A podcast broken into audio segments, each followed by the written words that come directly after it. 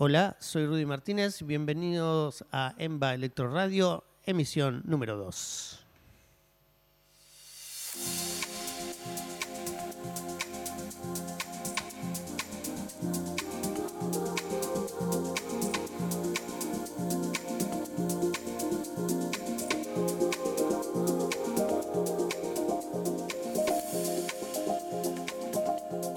Esta parte me pone en clima para la explosión. Bueno, te cuento, EMBA eh, es la escuela de música electrónica aquí en Buenos Aires. Ahora estamos tratando de expandirnos a toda Latinoamérica porque gracias a las clases online podés conectarte de cualquier lugar de donde vivas en Latinoamérica. O sea, de USA para abajo estás convidado a participar de nuestras clases virtuales.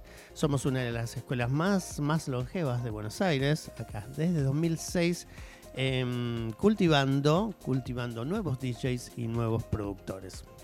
Hoy tengo de invitado a un alumno de la cátedra de la, de la parte electrónica de EMBA, al señor, más que DJ es productor, él se autodefine como productor, el señor Francisco Martínez. Muy buenas tardes, Rudy. Placer, muchas gracias por invitarme. Bueno, gracias por venir, Fran, bienvenido. Eh, estamos acá para que nos cuentes un poco tu actualidad, tu, em, tu presente y también un poco de por qué esa pasión por la música electrónica. Wow, eh, creo que la pasión por la música electrónica me agarró un poquito más de grande que de por la música en sí.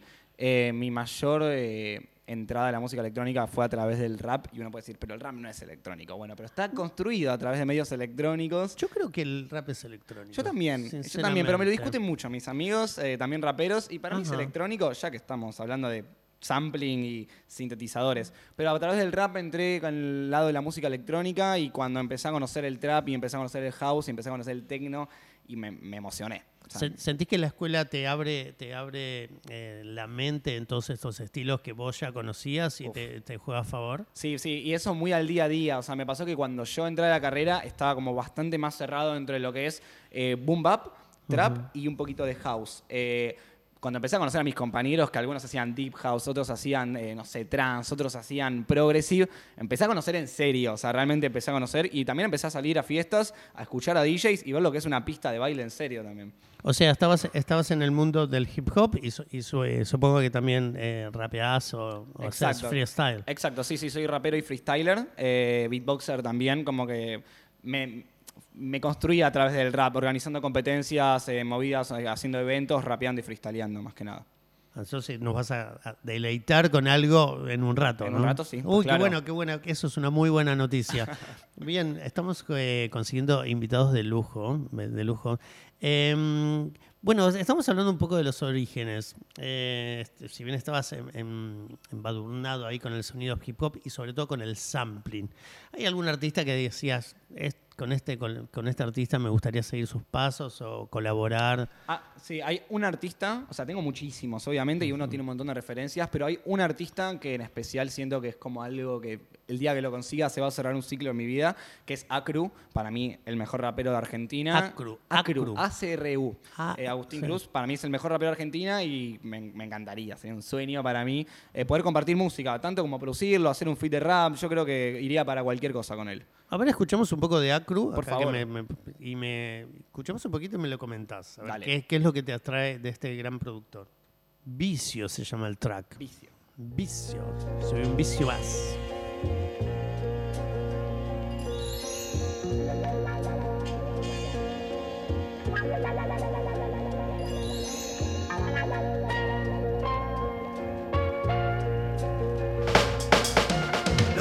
Ángeles y tienen vicios, fuman y beben ya que viven bajo otro concepto de estar limpios. Lo que no me cueste tiempo se baja a llevar mi plata.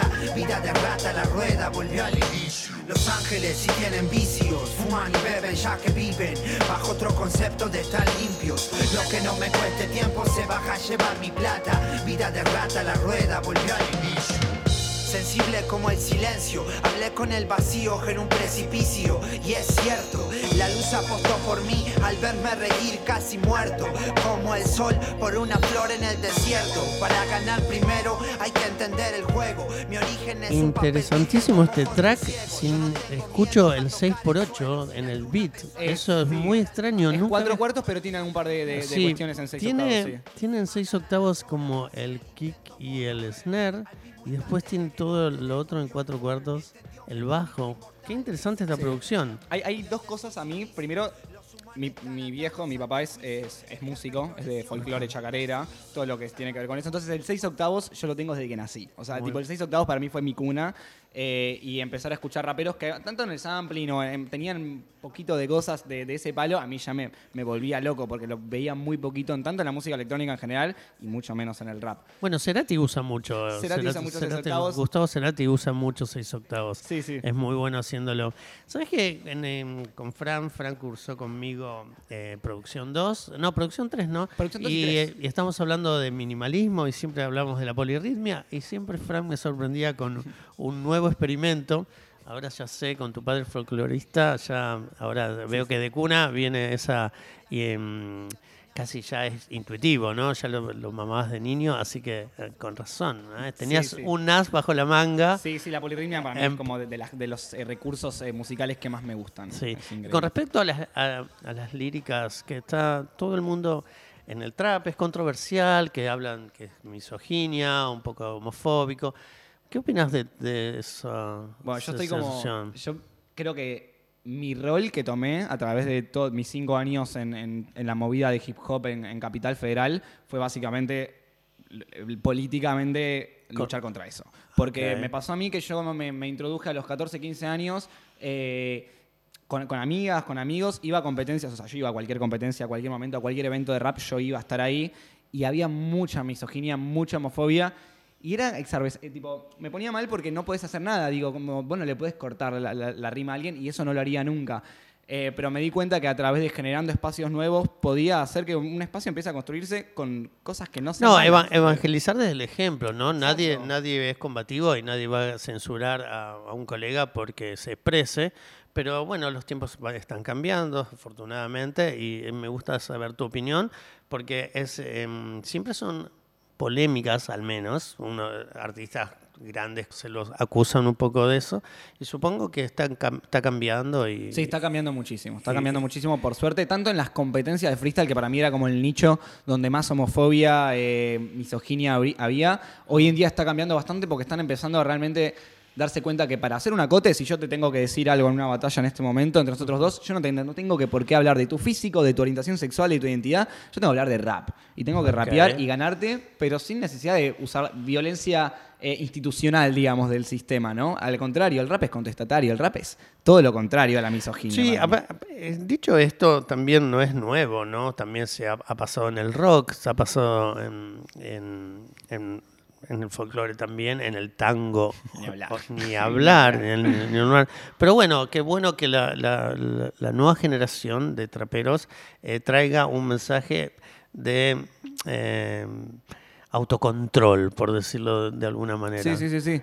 Claro, me gusta lo de autocontrol porque Sí. muchas veces, digo, yo tipo tampoco me creo que sea el ejemplo de nada y me ha pasado muchas veces yo mismo caer en los mismos recursos que critico y por eso está bueno el autocontrol, porque como que siento que uno ya de por cómo viene la sociedad, por cómo te educaron, viene con eso encima y uno tiene que aprender a sacárselo. No es que eh, estás peleando entre que entre o no, no, ya lo tenemos adentro. Entonces la misoginia generalmente para un varón está inculcada, entonces Sí. la cuestión de controlarse es lo más importante y decir, che, no, no es necesario, tipo, no hace falta realmente. Me, me encanta, me encanta esa definición. No es necesario.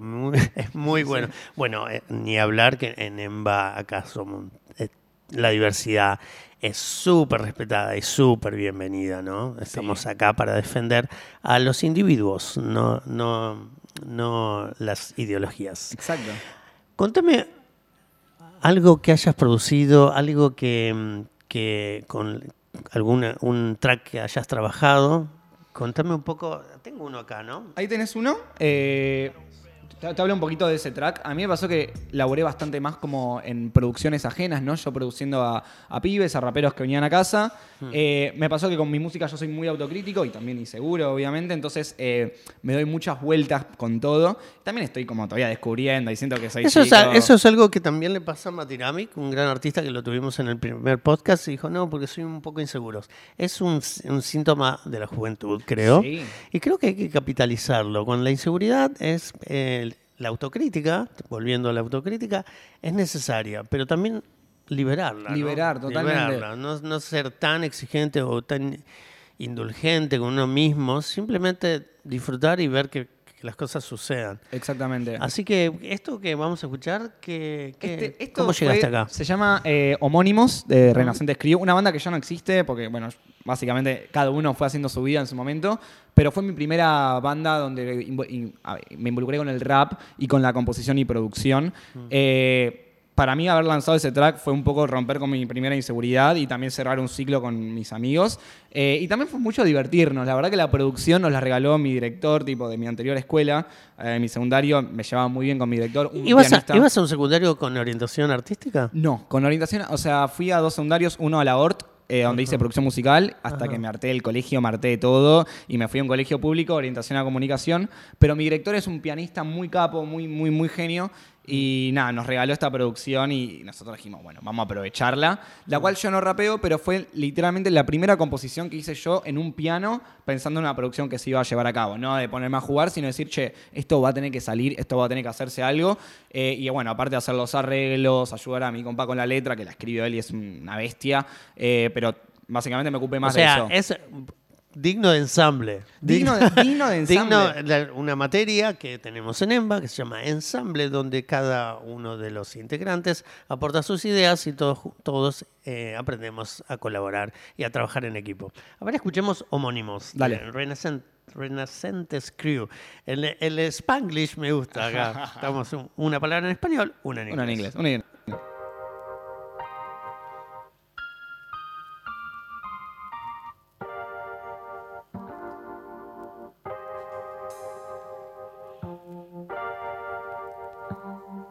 En el mundo no son todas espinas ni pétalos de rosas. No es mejor no hablar de ciertas cosas que digan que a todo lo rigen normas. Porque igualmente sé que cada acción transforma. Y también conozco mis dos entornos. A veces me doy cuenta que solo soy un adorno. Me asomo al asombro del otro. Pero no, no, no. Soy sobras de sombras de luz en eterno retorno. Reitero, ni estoy seguro a lo que me refiero. Quien soy es un conjunto de desconocimientos. Fresco voy sintiendo el sol hiriéndonos solo por un simple recuerdo. ah. Hay plagas, llantas, bosques que se talan, tanta agua, gente sin mantas, males de chagas, plantas sagradas, pero no podés fumarlas, ni hablar de libertad si ni mi verdad puedo contarla. Escucho una influencia de hip hop clásico, ¿no? Te escucho clásico. Fujis, un poco de, de- de- a ver, poco de Wu-Tang Clan, También. ¿no? Sí, sí, sí, sí, sí.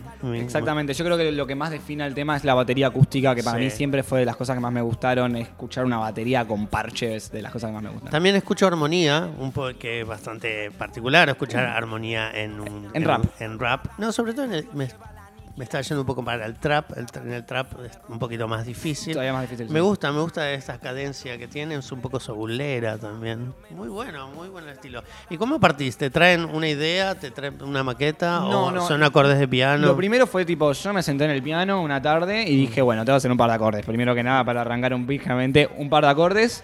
Eh, después, mano izquierda, línea de bajo. Y después en, estribi- en el estribillo buscar una melodía. Eso fue como lo principal y todo con piano. Tirado al Ableton y después juntarnos con mis amigos y decir, che, tengo esta progresión de acordes. Mago, que es el rapero, dice, che, Sí. yo tengo una letra. Después el baterista, que es un capo, que se ocupó casi todo. Eh, y después ver los arreglos y no mucho más. eh. Para mí también un poco el rap, que generalmente es eso, ¿viste? Son pocos elementos, pero que intenten convivir lo mejor posible. O sea, acá parece, parece que están llevándose genial, genial realmente.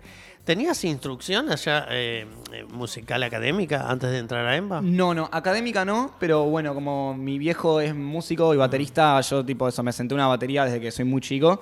eh, y me enseñó a leer ritmo y también a ejecutar. La verdad que perdí mucho en el ejecutar batería y tampoco es algo que hoy en Y, día me y el- interesa. y el- y no te sentiste perdido por no tener. Acá te acompañamos, así como a, a- a- a- a la guía armónica. A la guía armónica sí, melódica. sí. También hice clases de piano particular durante dos años, eh, pero me faltaba bastante. O sea, me quería aprender un poco más digitación más que nada. También para, para hacer beats y todo, para con, con la mano. Me gusta mucho el MIDI.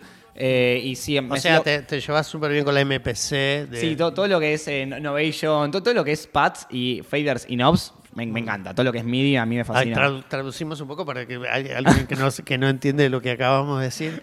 Pads, knobs y qué más dijiste? y, y faders. Y faders. Exacto. Los pads Los serían. pads eh, serían eh, los, los objetos de sampling. Es como el- la percusión que se usa. Me cuesta un poco definirlo Vamos, vamos, ahora. a, vamos a hacer gráficos. Sí, ¿Vieron, gráficos. vieron cuando ven una drum machine? Bien los, los cuadraditos Los que tienen la, go- la goma donde se le puede percutir. Exacto. Eso es un pad. Eso es un pad. Eso es un pad. Exactamente. Los knobs serían las perillas. Las perillas y los faders son como las perillas, pero que son Sí. en vertical, Da- digamos. dark fader. Dark fader. El dark fader. Había un DJ chileno que se llamaba Dark Fader. Fader, sí, muy bueno, muy bueno. Lo conocí una vez en Chile. ¿Cuáles son? ah, ¿Tenés planes? ¿Vas a editar algo? ¿Tenés subido a plataformas tu música? Todavía no, porque todavía estoy como viendo bien qué hacer. O sea, estoy como en. Si vos entras a mi carpeta de Ableton personal, puedes encontrar muchos géneros, eh, muchas cosas distintas. Lo que últimamente estuve más intentando encontrar, y es un estilo que estoy desarrollando, es empezar a combinar todo lo que es la letra lírica del rap, de la forma más pura que uno se imagine, y también eh, la forma del house, ¿no? Empezar a rapear sobre beats eh, foron flor, digamos, bombo en negras. eh, y Interesante eso. Sí, eso no lo escuché No es- mucho. No, es algo, no es algo muy, com- muy com- común hoy día. no, y es algo que a mí me gusta hace mucho tiempo y que quiero poder escuchar y decir, esto es lo que quiero. Quiero poder En- en escuchar los- rap en una pista. En los 90 en Inglaterra estuvo con un poco de moda. Total, eso. hip house, Sí, esa hip movida. house. Ah, Después no volvió como ahora. No volvió nunca. No volvió nunca más. pues bueno, Francisco Martínez está tratando Ojalá, de sí, yo- volver a traer ese flow del rap sobre bases house. Exacto, sobre una pista, una pista bailable, que es lo que le falta un poco también al rap, eh, que es un poco más de, de movida bailable, de, de pista. ¿Y qué como la opinas, qué electrónica en opinas de las superestrellas de, de la música actual en el trap, como Duke y Woz o... Yo lo- los, eh, los respeto mucho. Para mí la palabra que- que más tengo es respeto.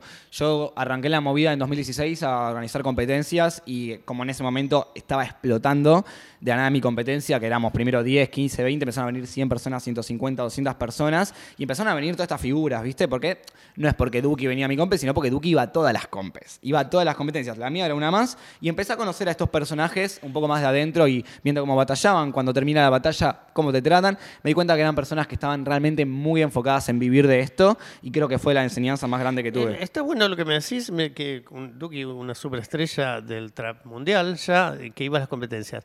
¿No- ¿Notas que la juventud, porque te- está unida en esto musicalmente, e ideológicamente, atrás de este movimiento musical? Sí, sí, sí, sí, sí. Yo creo que más que nada los últimos tres años eh, fueron. O sea, la, la consecuencia de la explosión fue ver un montón de pibes con hambre de rap. Con hambre de rap en serio. O sea, decir yo me quiero dedicar a esto, yo quiero ir a ganar competencias. O sea, tanto como rap para eh, hacer, escribir una canción o tanto de rap de competencias. Muchas, muchas ganas, muchas pilas. Y hoy en día vas a, a plazas y la verdad que escuchás un nivel que no se puede, no se puede entender cómo creció tanto el rap y cómo hay tanta unión también. La verdad que eso me encanta. Y ah, volviendo a esta, el, el asunto de la diversidad, eh, Kazu, Nicky Nicole son superestrellas internacionales. Pues claro. Eh, también tenemos a Billie Eilish, ¿no? De todas las, las mega estrellas femeninas que, que están copando el mercado. Eh, ¿Notás que empujaron la puerta o realmente se les, ab- se No, les dio un espacio? Muchísimo, muchísimo. Empujaron la puerta muchísimo porque yo me acuerdo, o sea, de, de haber visto en una competencia de rap, éramos el 85% varones y, y un 15% de pibas que muchas veces no querían competir por las cosas que le decían en la batalla. Y uno era, no seas exagerado, no, en serio. O sea, a veces en batallas a las pibas le decían cosas terribles que la verdad que te sacan las ganas de rapear. Cuando empezaron a aparecer eh, estas referentes, tanto del género del trap, del rap, de las batallas, empezaron a haber muchísimas más pibas y disidencias que, que se sentían más cómodas también a decir, che, bueno, yo quiero ir a una competencia y rapear. ¿Por qué no? ¿Entendés? Yo creo que eso es de lo más importante que, que le dio esta- estas, estas pibas, que aparte de ser excelentes músicas, algunas freestylers, claro, raperas, claro. para mí le abrieron mucho la puerta a, a la movida en general. Bueno, yo- yo no soy tan antiguo en, en dando clases en EMBA, pero cada vez notamos que son cada vez más las chicas que se acercan, que quieren tener su carrera. Al, al principio se- todas empezaron como DJ, pero ya cada vez hay más eh, interesadas en la producción musical y sobre todo en la ingeniería de sonido, que es muy, esto es un- enhorabuena, muy- Enhorabuena, muy, sí. bien recibido. A ver, te propongo el desafío que estoy esperando de que empezamos esta charla. Quiero un freestyle. Dale, voy a tener un freestyle. Freestyle. Una cosita antes. Sí. Eh, yo, tipo, este lo voy a improvisar en el momento. Vos, te- si tenés ganas de decirme palabras eh, para que yo vaya rapeando en el, en el mientras tanto, estás totalmente invitado y si no, libre o miti miti, como se te ocurra. Yo rapeo y si vos me querés decir eh, temáticas, Yo te dejaría que lo que te expreses libremente. que te expreses libremente porque quiero ser espectador, no quiero ser pro- productor, me parece muy interesante escuchar tu lado más puro. Buenísimo. Así que y mm, tengo problemas de atención a veces que me concentro tanto en lo que estoy escuchando en el en cómo me guía el flow de, La de lo que- atmósfera. la atmósfera que me olvido de mí. No, tranca, tranca. Así que bueno, em, mi gran invitado de hoy, el, productor acá estrella de EMBA, el señor Francisco Martínez, nos va a deleitar con un freestyle. Bro. Che, ah, sí, che, ah, che. ja, estamos en Emma contra las cuerdas. Me siento como un mono, me sacan de esta selva. Estoy hablando mucho y no esperan que a mí me entiendan. No se trata del que aporta, el que compra y que venda. Y estamos como relajados entre hermanos, entre lugares que grabamos, lo soltamos, lo cantamos. Semillas que plantamos y todos los días regamos para ver con el tiempo las cosas que revolucionamos. Amos darle a la gente toda mi mente, mirando el futuro con un seguro presente. Es que sé que está vigente y que la gente sí lo siente, representando conexión, generar un puente. Viven, me miran, siempre deliran, quieren tirarme, no sé si la movida, sentirme en un laberinto pero sin salida. Aunque gente me afina y las cosas no se imaginan, como mi cerebro detrás el rap se lima. Me tiran, me siento como en una banca rota, pero tranca que este rap explota. Mientras que otros no te soportan, te sacan de la banca y otros saltan porque dicen que esta shit sí que acopla. Tomando 7-up, entender este pibe engendrar de una noche de rap me hace que pueda desvelar o como un avión de un aeropuerto despegar. Aunque doy tanto que no sé lo que me va a quedar entre teclas. El rap es feca, dame las letras. Miro para el cielo y yo muevo todos esos cometas. Decime lo que ves y también lo que vos encuentras. Decime si es María Elena Watch la que te cuenta el libro. Lo miro en sonidos, afilo el vinilo, lo tiro. Si te gusta sentirlo, mi amigo, vivilo y decilo. No te lo quedes en la boca. Que la gente más hermosa es la que está más loca con la bronca. Del que duerme pero nunca ronca. Del que tira la granada pero sabe que no explota. El que te pone la cuerda pero nunca te la corta. Sabemos que lo hacemos y por eso se remonta a tiempos lejanos. Mientras el momento le damos en mano este movimiento. Un sentimiento entre hermanos queda grabado entre esta bóveda. Por eso siento que lo vivo cuando hablo con el rap. Y este es mi sueño. Lo pongo en el premio. Me buscan en criterio. No sé si hablo en serio. Me dicen que estoy ebrio porque me río.